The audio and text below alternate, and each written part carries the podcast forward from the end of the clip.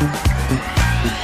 Wir sagen hier bei Isso ja immer wieder, dass wir uns über eure Meinung zum Podcast freuen. Und das nehmen wir auch ernst und meinen das so. Wir wollen immer besser werden und auch darauf eingehen, was ihr euch wünscht. Genau. Und deshalb haben wir eine Umfrage gestartet, in der wir euch nach euren Hörgewohnheiten und Feedback befragen. Das Ganze dauert rund fünf Minuten, ist anonym. Und jetzt das Coolste. Für euch springt auch etwas dabei heraus. Unter allen Teilnehmenden verlosen wir dreimal AirPods der dritten Generation. Den Link zur Umfrage findet ihr unten in den Show Notes der aktuellen Episoden. Also helft uns noch besser zu werden, klickt auf den Link in den Show Notes oder geht direkt auf podstars.de slash isso, nehmt kurz an der Umfrage teil und gewinnt dabei brandneue AirPods. Ist so, der Ernährungspodcast mit Achim Sam und Julia Rohrmoser.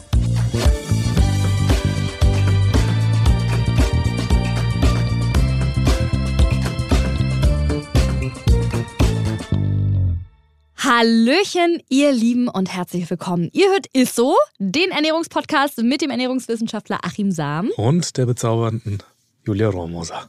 So, und bevor es losgeht, habt ihr uns eigentlich schon auf Spotify abonniert? Wenn nicht, dann macht das gerne mal. Man kann uns jetzt sogar dort auch bewerten mit Sternchen. Also Achim und ich würden uns auf jeden Fall sehr freuen, wenn ihr das tun würdet. So, und jetzt kommen wir zu einem sehr, sehr spannenden Thema. Ich hätte ehrlich gesagt niemals gedacht, dass man daraus eine Folge machen kann. Für mich ist es einfach immer nur ein leckerer Frühstücksaufstrich, ehrlich gesagt, gewesen. Wir zoomen heute mal ganz tief rein in die Lebensmittelkunde und sprechen heute nur über das Thema Honig. Ja. Ja, und ich finde das äh, total spannend und deshalb machen wir auch tatsächlich einen Podcast ja. zu.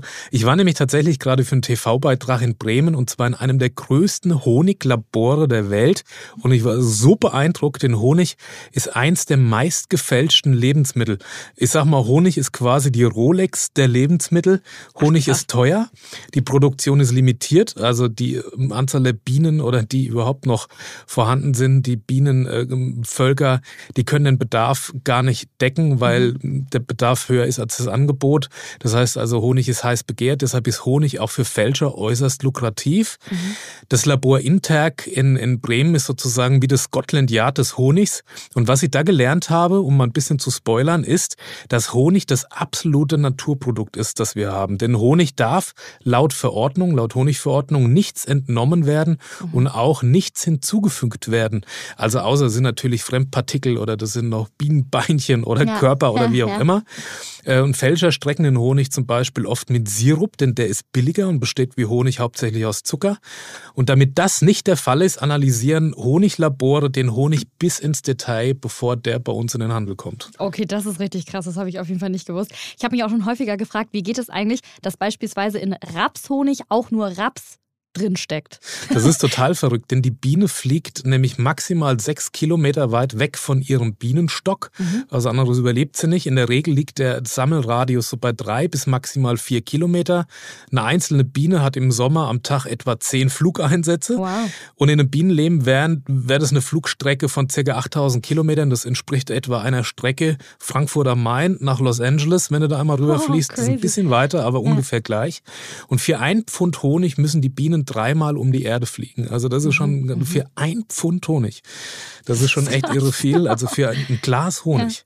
Ja. Aber zurück zu deiner Frage. Also die Biene hat etwa einen Radius von drei Kilometern rund um ihren Bienenstock. Und deshalb kann man auch schon recht genau sagen, um welche Honigart es sich handeln muss. Also steht der Bienenstock inmitten von Rapsfeldern, mhm. dann sind wahrscheinlich auch viele Rapspollen drin. Wenn nicht, darf der Honig erst gar nicht so ausgewiesen werden. So. Na, also da sind jetzt nicht ein ja. paar Rapspollen drin oder da wird mit Raps sozusagen angereichert ja. oder so, sondern es müssen da vor allem Raps Pollen drin sein. Mhm, okay. und, bei, und, bevor der Honig bei uns im Supermarkt landet, gibt es strengste Kontrollen, um die Echtheit zu garantieren. Also sagen wir mal so, wo beispielsweise Löwenzahnhonig draufsteht, muss auch zum Großteil, das steht in der Honigverordnung, mhm. Löwenzahnpollen enthalten sein. Mhm, okay. Aber die Labore, die können nicht nur die Pollen, und das ist das Interessante, die Pollen in einem Honig bestimmen, sondern auch, ob der tatsächlich aus einer bestimmten Region stammt, die angegeben ist. Oh. Und äh, da gibt's regelrechte Honigagenten, wie beispielsweise Dr. Sebastian Klingenberger. Das ist so ein echter 007 des Honigs. Dem habe ich mal über die Schulter geguckt in dem Labor und ich war echt beeindruckt. Mhm. Beispielsweise durchläuft jeder Honig eine N NMR-Spektroskopie. Das ist quasi eine Computertomographie, bei der die molekularen Beschaffenheiten des Honigs analysiert werden. Also okay. dabei wird beispielsweise auch das Zuckerverhältnis der jeweiligen Honigsorte analysiert. Also wie ist das Verhältnis von Fructose zu Glucose? Da gibt es nämlich auch himmelsweite Unterschiede. Und das ist wie, wie ein persönlicher Fingerabdruck. Also Rapshonig hat beispielsweise, was ihn auch bekömmlicher und besser verträglicher macht, äh, einen höheren Anteil von Glucose als Fructose. Deshalb okay. ist der auch, also je streichfester und je cremiger ein Honig ist, umso höher ist der Glucoseanteil, umso besser verträglich ah, ist er letzten okay, Endes auch spannend. für Fructose, okay. sensible, fructoseintolerante ja. Menschen. Und die Ergebnisse werden dann mit Tausenden von Honigdaten abgeglichen und entspricht der Honig den molekularen Bestandteilen der jeweiligen echten Sorte, dann ist der Honig okay. Mhm. Gibt es ein Match mit Biodaten einer gefälschten Sorte oder gibt es gar keinen Treffer, dann gilt der Honig als Fälschung und ist sozusagen entlarvt. Das ist wirklich ein. Das ist eine Wissenschaft für sich. Ja, ja, das ist ein hochtechnologisiertes ja. Verfahren, aber ja. zusätzlich gibt es tatsächlich Honigdetektive, wie, wie so ein Sebastian. Und der sieht unter dem Mikroskop die Pollenart und zählt die Anzahl aus. Also okay. der sitzt wirklich am Rastermikroskop, schaut sich das an und dann passen die Pollen quasi zu der angegebenen Sorte. Dann mhm. gilt der Honig als bestätigt. Also ist total irre. Der 007 Sebastian, der kann hunderte von Pollen aus dem Kopf zuordnen. Er weiß also, das ist eine Löwenzahnpolle, das ist ein Sauerampfer, das ist eine Accelia, also das, der, Büschelschön, der als Zwischenfrucht in den Feldern mhm. eingesetzt wird. Äh, oder ist es eine Akazie? Und er kann sogar die Pollenvielfalt beziehungsweise an der Flora der Region erkennen und bestimmen, wo der Honig herkommt.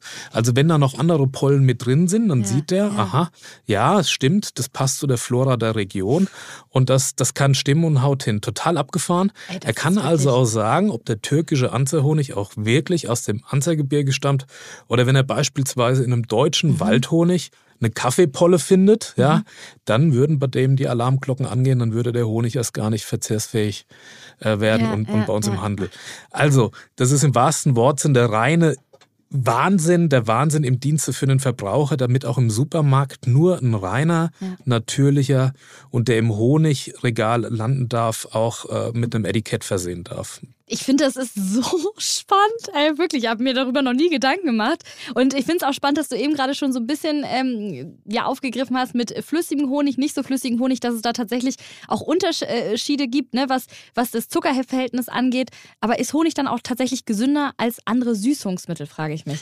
Also grundsätzlich ist Honig mal ein tolles Naturprodukt, wie ja, wir ja, eben ja. schon gehört haben, und dem auch eine gewisse Heilwirkung nachgesagt wird. Es soll antibakteriell, entzündungshemmend wirken und auch vor Heuschnupfen abhärten. Mhm. Beispielsweise gibt es Propolis aus dem Bienenstock, das eine starke antibakterielle Wirkung haben soll. Mhm. Ich hab, nehme das selber und kenne das von Entzündungen. Ich kenne es tatsächlich auch von Fischen oder von Kois und mir dieses Propolis äh, als antibakterielles Mittel für mhm. Hautkrankheiten und so weiter äh, anwendet. Und da muss ich sagen, die Erfahrung zeigt, es wirkt tatsächlich gut.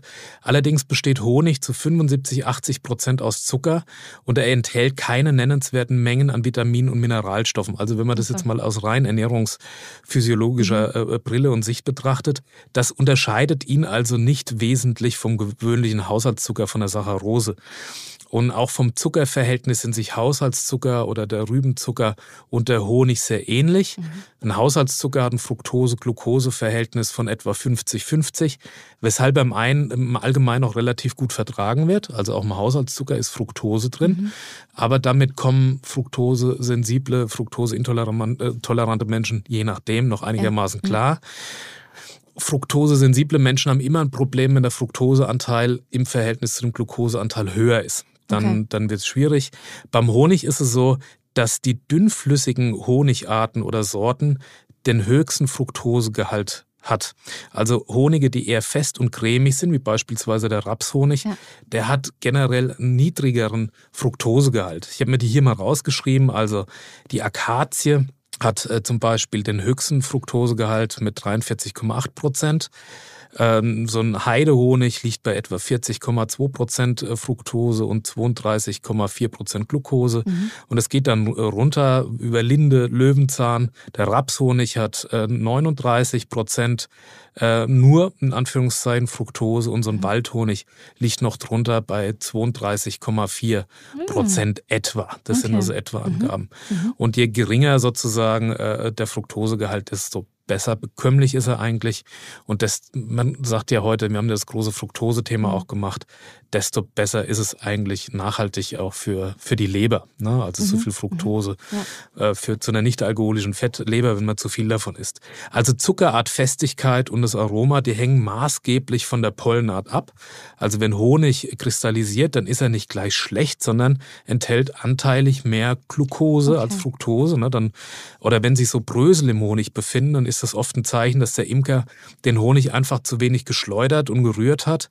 Und da man dem Honig ja außer natürliche Fremdpartikel und Tierbestandteile, Bienenbestandteile mhm. nichts entnehmen oder nichts zuführen darf, lässt der Imker die Krümel dann einfach drin. Qualitativ macht das so. jetzt keinen, okay, also keinen großen mhm. Unterschied. Übrigens, Honig zählt zu den wenigen Lebensmitteln mit Reis und Nudeln, die ja trocken sind, die eigentlich kein MHD brauchen und, und, und eigentlich nie schlecht werden. Ja, ja, ja. Und nicht umsonst ist Zucker oder Salz ja auch ein Konservierungsmittel. Ne? Mhm. Aber was ich finde, was den Honig tatsächlich ausmacht, ist, dass er so eine wahnsinnig große geschmackliche Vielfalt hat. Und das hat mich echt beeindruckt. Also okay, und was gibt es da zum Beispiel für, für Unterschiede? Weil für mich schmeckt gefühlt jeder Honig, den ich bisher probiert habe, fast gleich. Aber wahrscheinlich habe ich auch noch nicht so viele. Ja, ich, ich habe tatsächlich mal ein paar mitgebracht. Wir können mal so ein kleines Honigtasting machen. Ich habe mich so auf diese Folge ja, gefreut. Also ich habe hier beispielsweise mal mitgebracht Orangenblütenhonig. Ich habe so einen Rapshonig. Ja, ja. Wildlavendelhonig mhm. beispielsweise, also wilder Lavendel, das ist jetzt nicht kultiviert in Feldern. Also auch da muss ja. die Pollenanzahl stimmen. Wir haben hier einen, aus Südfrankreich einen Blütenhonig. Und auch da ist es so, da muss auch die Region dann tatsächlich stimmen. Also okay. man kann an der Pollenvielfalt auslesen, und das wird auch gemacht, ist das wirklich ein Honig da aus Südfrankreich, wenn es denn draufsteht. Ja. Oder was total ja. irre ist, finde ich, ist ein Avocado-Honig. Oh Gott, i, ist es lecker? Ja, also kann man sich eigentlich einen Avocado-Honig so gar nicht vorstellen. Kannst du ja gleich mal probieren. Ja, mache ich. Wir haben einen Rosmarin-Honig oder hier nochmal ein Heidehonig mhm. und, und auch da, der muss natürlich aus der Heide mhm. kommen. Oder auch ein Akazienhonig. Und der Akazienhonig ist ja wirklich der, der eigentlich den höchsten Fructosegehalt mhm. hat. Und du siehst auch schon, mhm. dass der im Vergleich zu den anderen Honigsorten ne? sehr dünnflüssig ist ja, und der wird ja, auch nicht fest. Okay. Der bleibt eigentlich so, so dünnflüssig, wie er ist. Aber ich würde sagen, wir probieren jetzt einfach mal. Soll ich jeden probieren oder willst du mir deine Favoriten Ja, du geben? probierst jetzt mal, ich würde mal sagen, du probierst jetzt erstmal hier den Akazien. den Akazienhonig. Okay, sehr gerne. Ich habe hier Gott sei Dank ein paar Löffel, ne? Mhm. Okay, ich komme da gar nicht rein. Der ist ja richtig dünnflüssig. Okay, Moment. Mhm. Der läuft ja halt auch vom Brot, ne? Da beschweren mhm. sich viele. Mhm, mhm. Ist jetzt noch, ja, ist nicht mein Schmeckt Favorite. so ein bisschen blumig, ne? Ja, genau. So, jetzt, ich mach dir mal einmal Der ist mir ein bisschen zu dünnflüssig. den Blütenhonig aus Südfrankreich auf. Und man merkt, der ist auch sehr fest.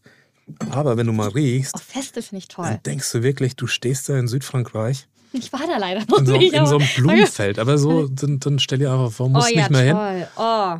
Oh ja. Und du merkst, der ist eigentlich schon viel cremiger ne? Mhm. und viel, viel kräftiger. Also da, da kann man davon ausgehen, mhm. je cremiger der ist, obwohl er dann auch schon anfängt, wenn er hier jetzt im Warmen ja. steht, dann wird er schon dünnflüssiger.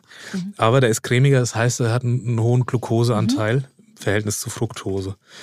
Und jetzt was dann dir, ja bekömmlicher ist, ne? Also ist der ja was eigentlich. dann für Leute, die Probleme mit Fructose okay. haben, bekömmlicher ist. Ja. Dann würde ich dir nochmal so den Rapshonig, oh, weil ja, das ist gerne. ja der, der. Der Rapshonig hat ja mit dem Waldhonig, und du siehst, der ist ja extrem cremig, der Rapshonig. Den höchsten Glukosegehalt. Oh, das, der, das ist ja fast wie eine Butter, wenn ich jetzt hier versuche, genau, was rauszunehmen. Genau. Okay. Und man hat auch, wenn man da reinriecht, mhm. so den Eindruck. Also die schmecken dezenter. schon. Aber, aber lecker. Würdest du immer noch sagen, die, und so, jetzt, jetzt zeige ich dir nochmal einen. Gerne. Und zwar ist das einer, das ist eigentlich mein Lieblingshonig geworden, mhm. seitdem ich diese Verkostung gemacht habe. Und zwar ist es der Avocado-Honig. Oh, da bin ich ja jetzt gespannt, dass du mir den jetzt ausgerechnet gibst. Okay. So. Und wenn du da schon mal dran riechst, das ist fast wie so ein Zuckerrübensirup. Also der hat, der hat, der hat nichts Blumiges, sondern der riecht so karamellartig. Ja, der also sieht fast auch wie so. Wie Karamell, ne? Ja. intensives, würziges, karamellartiges Aroma hat der. Das ist also ist wirklich wie flüssiges Karamell einfach. Mhm. Und das ist aber so richtig, das ist der süßeste von allen gefühlt.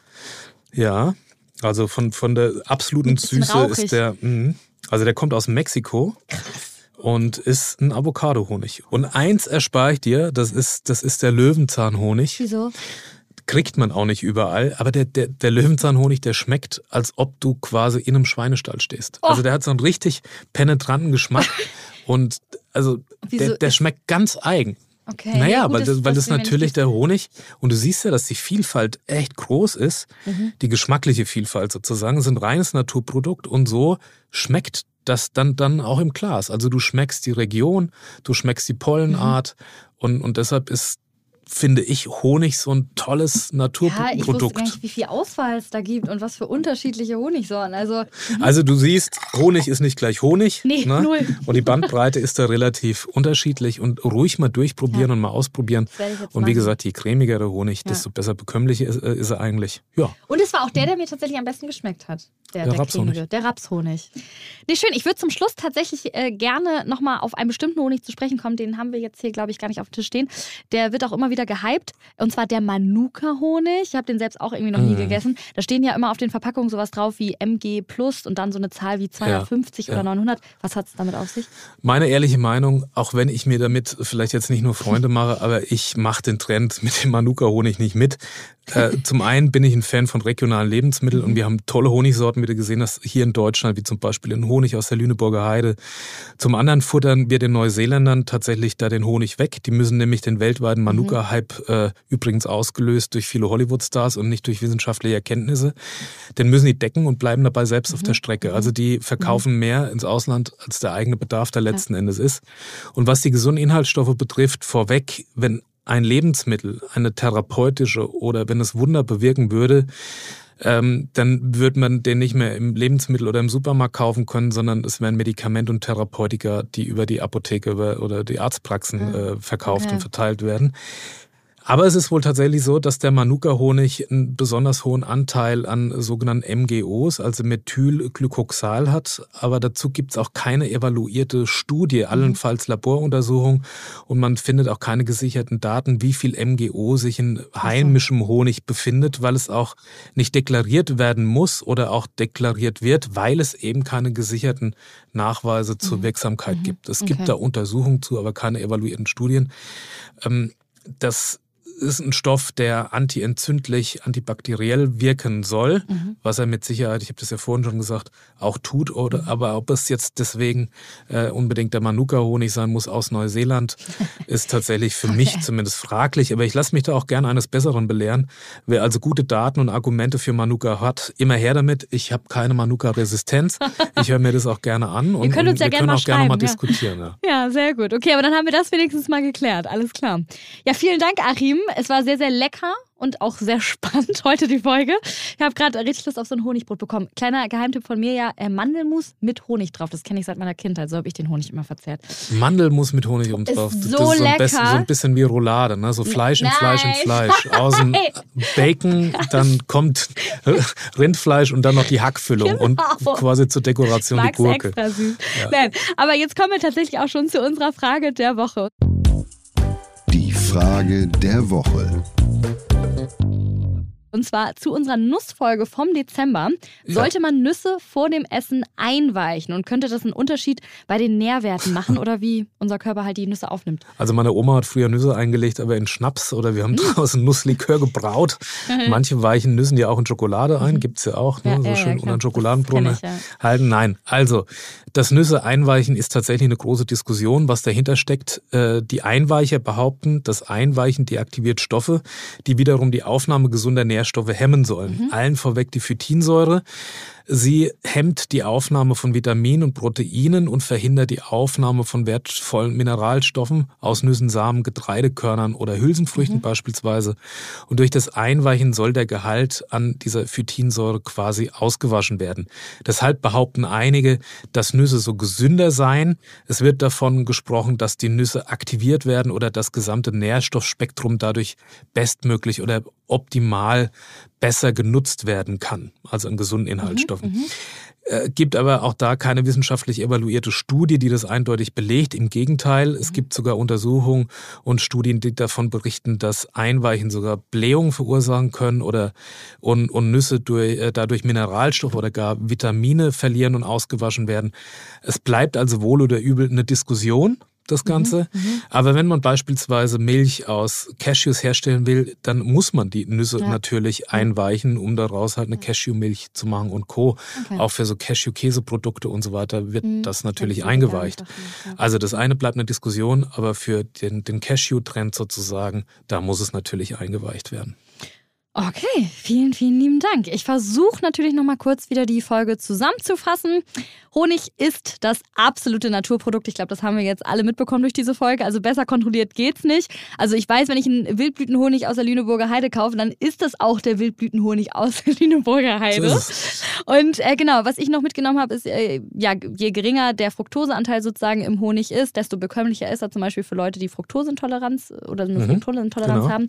Und ernährungsphysiologisch ist es nicht unbedingt besser als normaler Zucker, aber Honig wird zum Beispiel eine Heilwirkung nachgesagt äh, und kann zum Beispiel vor Heuschnupfen oder sowas abhärten. Das sind so die Sachen, die ich mir gemerkt habe. Ja, das hast du dir ganz gut gemerkt. Sehr gut. Das war's dann auch schon wieder. Vielen, vielen lieben Dank, Achim, für die süße Folge. Und mich würde jetzt mal interessieren, vielleicht gibt's ja so Hobby-Imker unter euch oder so. Was ist denn euer Lieblingshonig? Schreibt uns das mal, weil ich habe ja jetzt für mich entdeckt, welcher war das? Der Rapshonig. Das ist jetzt, äh, das ist jetzt mein Favorit, der kommt jetzt immer auf meine äh, Liste beim Einkaufen. Also schickt uns gerne mal Feedbacks, Fragen an äh, isso.edeka.de oder bei Instagram und lasst natürlich auch gerne euer Feedback und eine Bewertung bei Apple oder bei Spotify da. Das freut uns. Das ist unser Honig. Genau, der geht runter wie Honig. Bis nächste Woche. Tschüss. Ciao. Dieser Podcast wird euch präsentiert von Edeka. Wir lieben Lebensmittel.